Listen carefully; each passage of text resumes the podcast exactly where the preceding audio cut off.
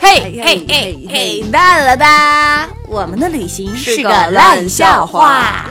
为什么是烂笑话因为？我讲的笑话超级烂。啊，什么时候能换个片头呢？呃，等赚了钱再说吧。好，今天我们讲的这个笑话呢，名字就是奇葩的门票。人家说门票有什么好奇葩呢？印度的门票就特别奇葩，至少是让我们第一次逛了景点之后是久久久久不能忘怀，而且朋友圈及微博一定要发出来的东西。为什么奇葩呢？好，首先呢，我们来说一下我们在哪儿遇到这个奇葩的门票，就是在加尔各答有一个叫杰都加尔印度博物馆的地方，可能他们的印度语是这样说的，杰都加尔，大概就是这样子吧。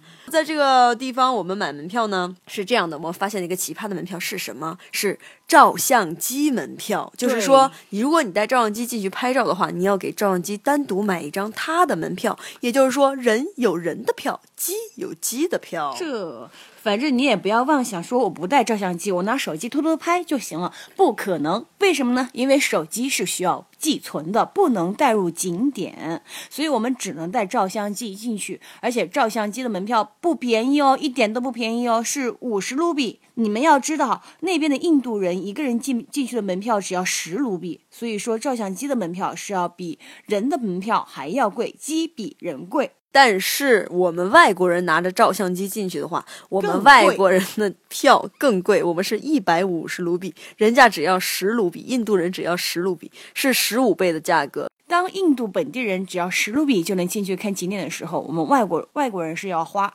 二百卢币才能进去的，而且还包括照相机哦。如果你没有买门票，而且偷偷溜进去的话呢，是要被呵斥的。你知道印度人吵架和印度人的眼神是很恐怖的哦。我们没有犯过这种错，所以我们不知道不买门票是什么样子。中国人还是相当有钱的感觉。好吧，那就这样了。印度奇葩的门票，再见，拜拜明天见。